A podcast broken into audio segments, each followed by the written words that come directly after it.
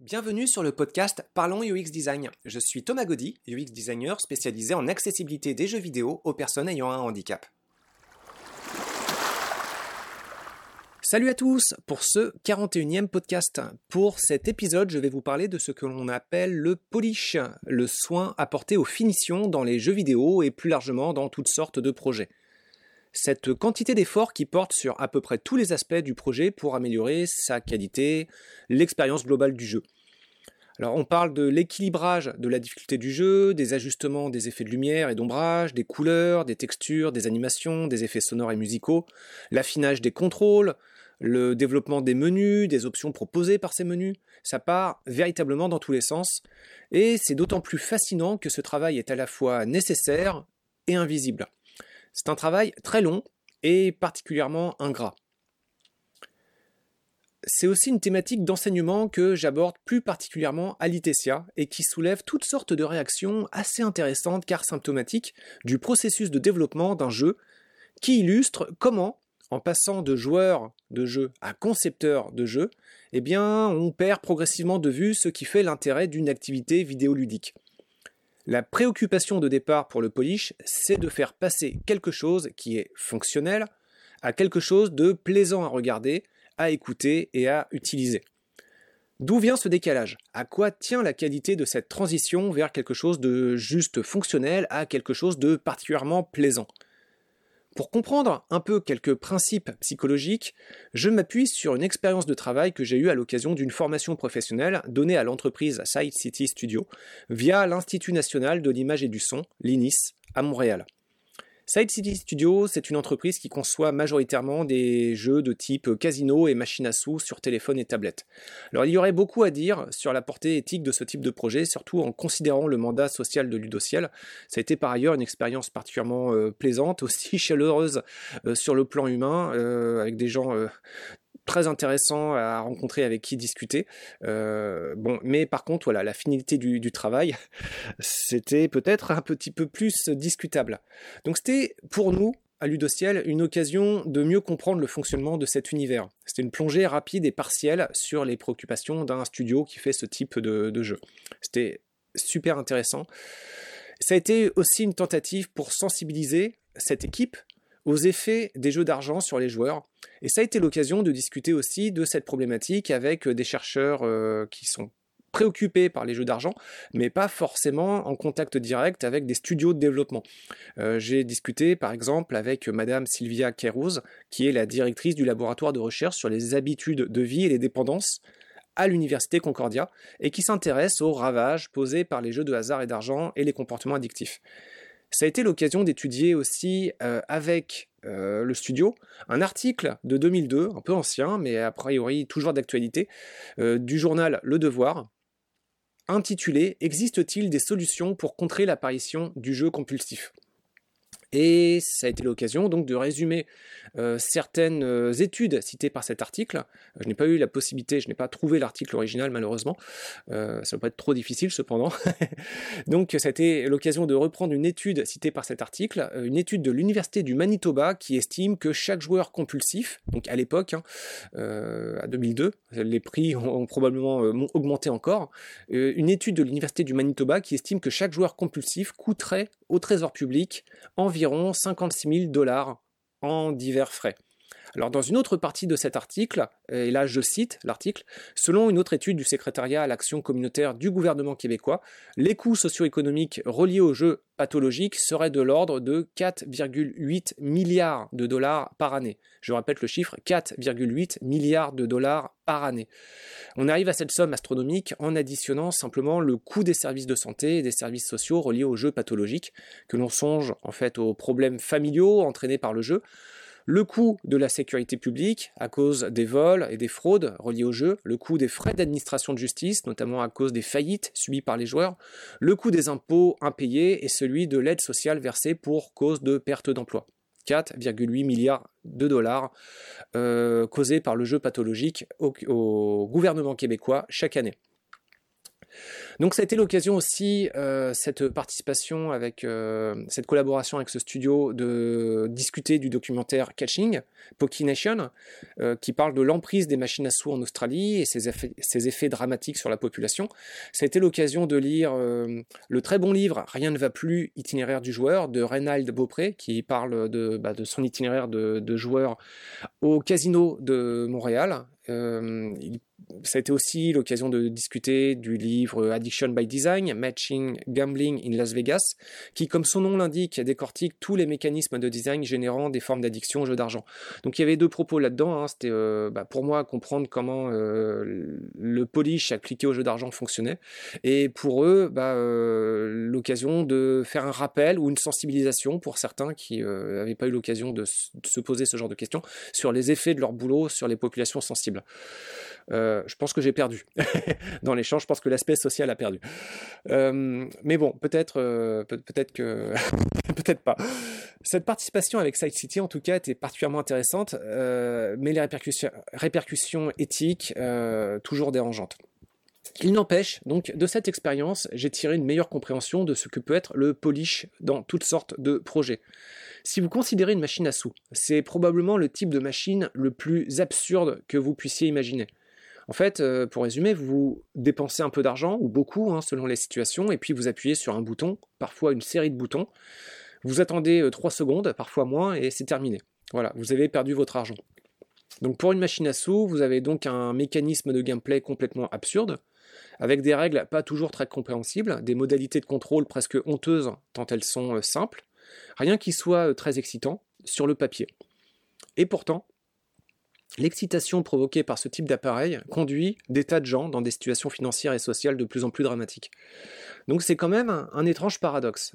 Euh, c'est même fascinant. Si on regarde ça comme ça, euh, sur le papier vous avez quelque chose qui est nul, et puis euh, dans les faits vous regardez les impacts socio-économiques, c'est désastreux. Donc il y a des tas de façons d'expliquer ce phénomène. Pour ma part, je me l'explique euh, d'une façon, euh, d'une première façon par un phénomène de saturation d'essence, et d'autre part par le vertige associé à la force du pari. Donc saturation d'essence, euh, car une machine à sous propose en fait une expérience multisensorielle. Elle est visuelle évidemment, sonore, mais aussi tactile, olfactive, et si vous vous rendez dans les casinos physiques, l'expérience peut être aussi gustative, par la possibilité de boire et manger, proprioceptive, car la première étape du jeu, avant d'appuyer sur des boutons, consiste à positionner votre corps par votre rapport aux machines, et à se faire manipuler par les incitations tendues par l'espace scénographique. Et donc pour chacune de ces modalités sensorielles qui se cumulent ensemble, ça s'additionne, ça se multiplie même j'ai envie de dire, c'est tout un déluge perceptif qui va chercher à vous faire perdre la tête et encore plus votre argent. La rythmique des flots de stimuli est importante aussi, en fait, si vous gagnez, vous avez des avalanches de sons, des lumières, des clignotements, des sonneries, des alarmes qui s'additionnent pour faire sauter vos capacités d'analyse de ce que vous prenez à ce moment dans la gueule. Il y a plein d'autres phénomènes très intéressants à étudier.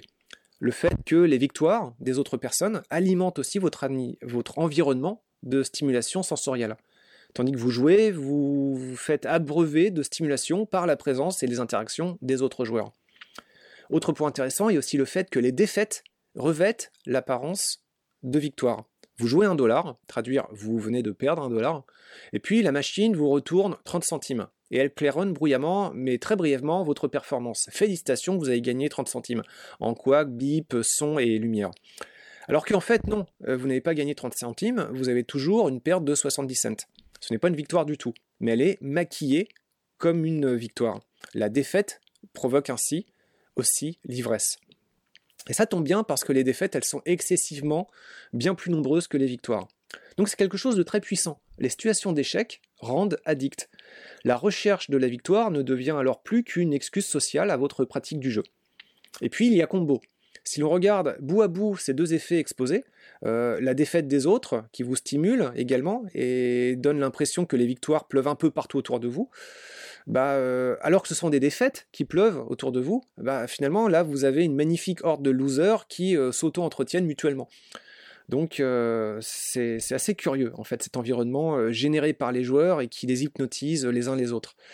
En deuxième mécanisme remarquable provoquant cette ivresse, il y a euh, la sensation de vertige, vertigo, hein, euh, évoqué déjà par Roger Calois, associé ici à la force du pari, l'enjeu qui alimente les décharges d'adrénaline en donnant une signification plus lourde sur les pertes mais aussi sur les gains. C'est un processus de transformation pour se retrouver happé dans ce vertige pour rester dans euh, la zone de flow en fait. La zone de flow, euh, revoir Sixty Miali et puis euh, la théorie du flow, le savant équilibrage entre un niveau de difficulté et un niveau de compétence. Si vous êtes dans l'entre-deux idéal, vous êtes dans la zone de flow. Alors il faut risquer une part de soi et puis la perdre le plus souvent, avec l'espoir cependant de ressentir grandi, valorisé de l'expérience. Puis je reviens sur Sixtimiali, ici la zone de flow, il n'y a pas vraiment de challenge, il y a une forme de chance en fait, et puis euh, l'investissement qu'on fait, bah, justement, euh, les capacités de joueurs vont être remplacées par euh, la capacité à investir de plus en plus d'argent, à miser des morceaux de son corps, en tout cas de son corps économique et monétaire et familial aussi, et, professionnel du coup. Enfin, beaucoup, beaucoup de soi. Cet espoir de victoire, encore une fois, en fait, n'est plus véritablement la finalité de cette expérience de jeu. C'est une excuse sociale. Vous pouvez dire à vos proches que vous jouez pour gagner. Parce que ça, euh, c'est plus acceptable. Ce qui est moins respectable socialement, c'est d'avouer que vous jouez pour vous défoncer la gueule à rester dans la zone de flow le plus longtemps possible. Ce qui est moins respectable, c'est d'avouer que vous êtes un junkie, un toxico addict au jeu d'argent pour la défense. Alors le polish, de mon point de vue, c'est ça. C'est la capacité à rendre quelque chose d'anodin, comme le fait de presser un bouton à la con, comme euh, pour les casinos, et le transformer en une potentielle source de plaisir intense.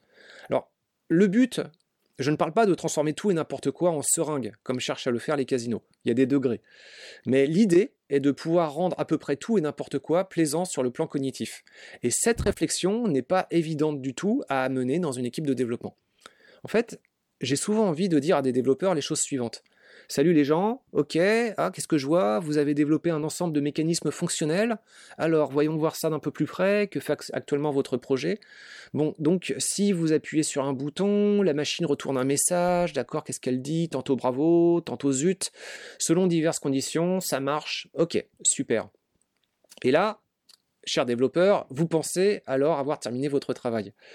Vous pensez pouvoir prendre une petite pause euh, professionnelle et puis bifurquer sur du loisir, par exemple votre jeu vidéo préféré du moment, jeu qui parvient d'ailleurs assez efficacement à vous procurer du plaisir par justement la qualité de son polish, de sa finition, de ses finitions.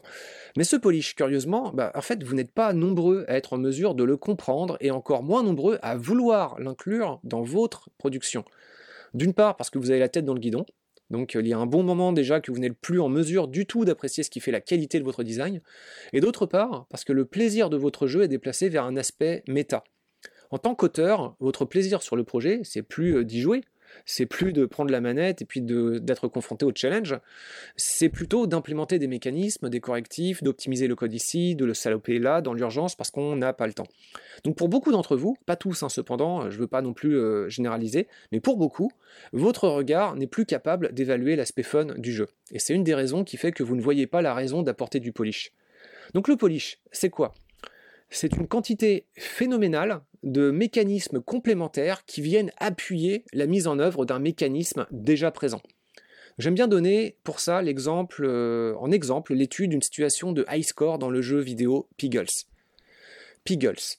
En mécanisme fonctionnel, vous avez un score avec un résultat binaire qui dit que bah, soit vous validez l'épreuve ou pas. Donc euh, binaire, victoire ou défaite, 0 ou 1. Comptez donc le nombre d'effets cumulés et soigneusement enchaînés les uns aux autres dans Piggles en cas de victoire, et plus encore en cas de high score.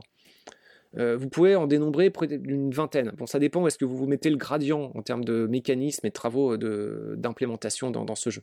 Mais euh, voilà, grosso modo, vous pouvez compter une vingtaine de mécanismes euh, assez indépendants les uns des autres. Ce sont des effets d'animation, ici des effets de particules, là du ralenti, là des musiques, ici des effets sonores spéciaux, là des affichages de textes colorés qui vont et viennent en un ballet bien orchestré. C'est complètement hypnotisant. Et à ce stade, complètement non, interactif. C'est ça qui est intéressant aussi, c'est que Piggle, cette étape-là, elle est non interactive. Pour dire à quel point cette situation est finalement simple, comparativement à d'autres dans d'autres jeux vidéo qui prennent en compte les actions des joueurs et qui les rendent donc encore plus complexes. Avec Piggles, on n'est pas loin d'un jeu de casino, mais au service d'un jeu familial assez euh, anodin, inoffensif. Piggles ne ruinera personne. Et puis c'est un jeu qui a le bon goût de le proposer aussi, aucune incitation à la violence, euh, c'est assez zen en fait, je le recommande ce, jeu-là. Autant je déconseille les jeux de casino, tant Piggles me semble vraiment, euh, vraiment très familial et très bon enfant. Il n'en demeure pas moins remarquable, euh, par le travail effectué pour mettre l'emphase sur certaines situations clés, qui deviennent du coup à la fois extraordinaires, mais aussi banales, parce qu'on va chercher à les reproduire encore et encore et encore et encore, et bah, du coup, bah, ça les banalise ces situations, mais elles sont toujours aussi plaisantes à retraverser. Le polish. Beaucoup d'étudiants me disent qu'il est logique de se pencher dessus en fin de projet. Et grave erreur, les gens en fin de projet, vous faites déjà, euh, bah c'est trop tard en fait, vous faites des micro-équilibrages, vous allez débugger. Pour le polish, en fait, si vous le commencez à ce stade, c'est déjà trop tard. Euh, votre jeu sera, euh, bah, pour dire les choses simplement, une merde.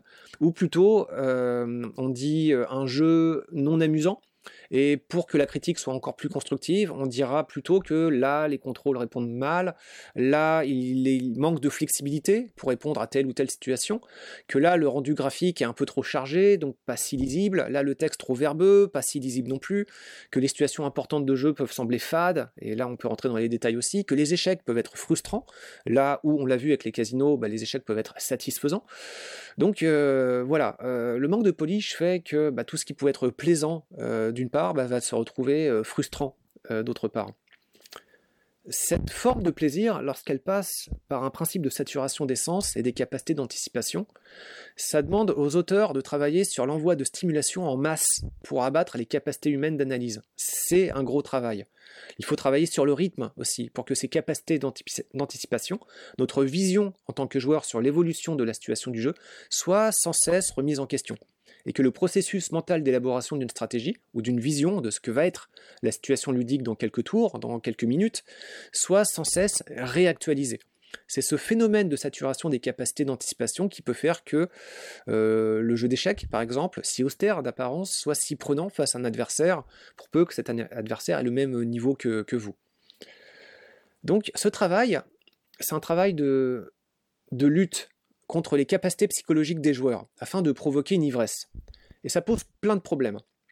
Alors un problème, déjà d'un point de vue professionnel, sur la tenue du cahier des charges du projet c'est particulièrement délicat que d'inclure la masse de travail que représente le polish dans un document de design.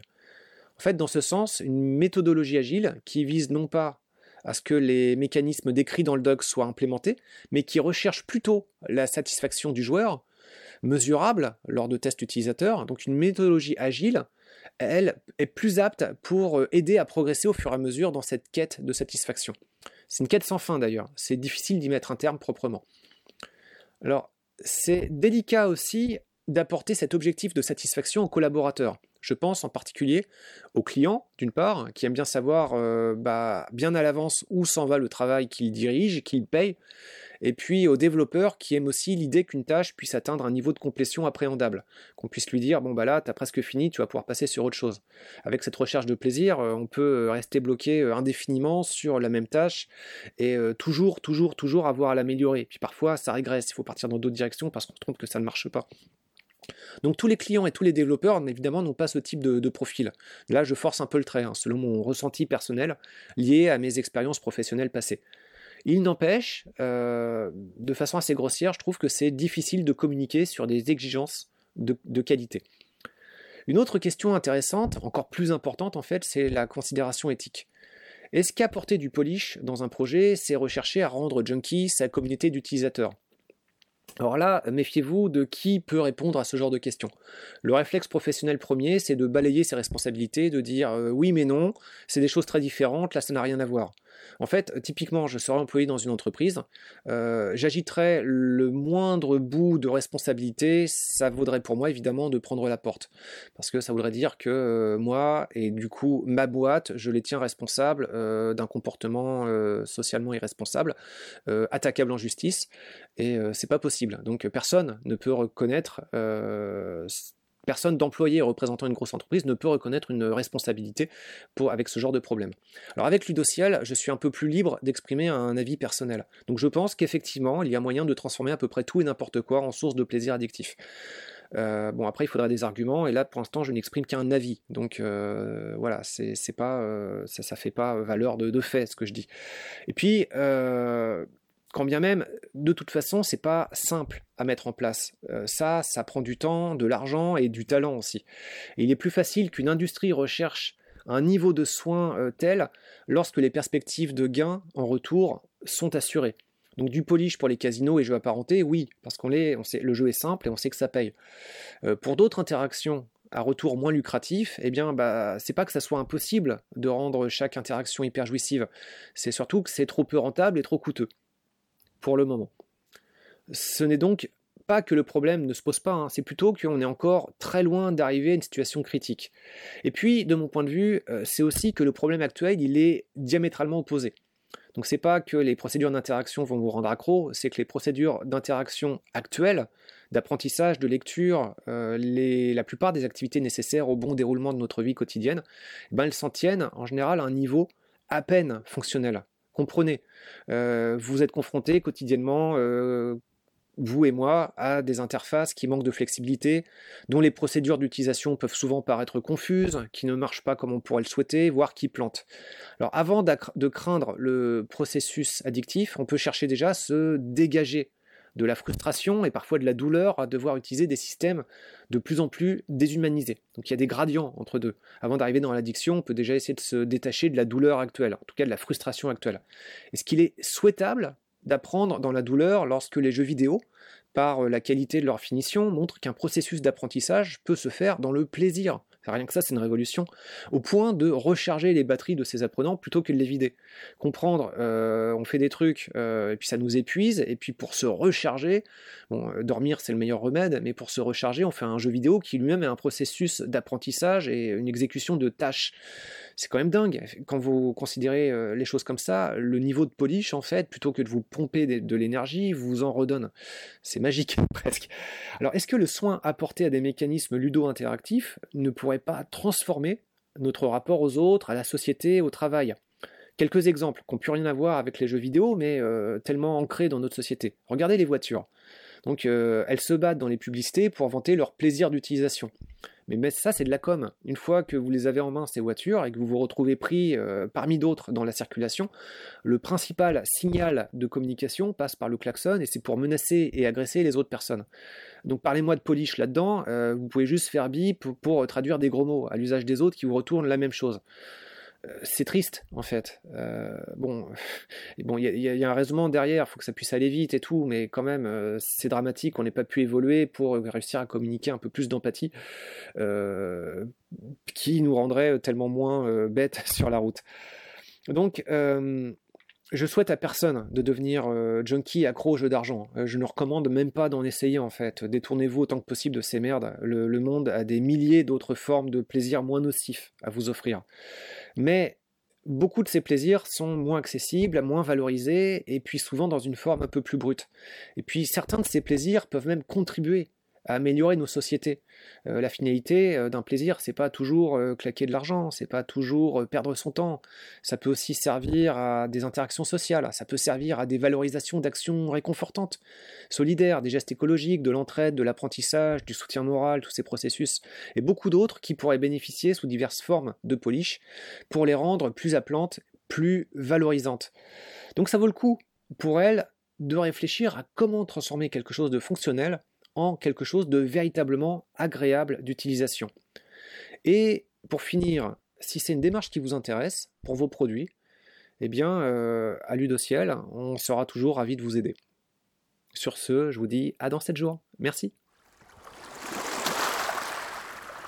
Merci d'avoir écouté ce podcast. Je vous invite à vous abonner pour ne pas rater les prochains épisodes.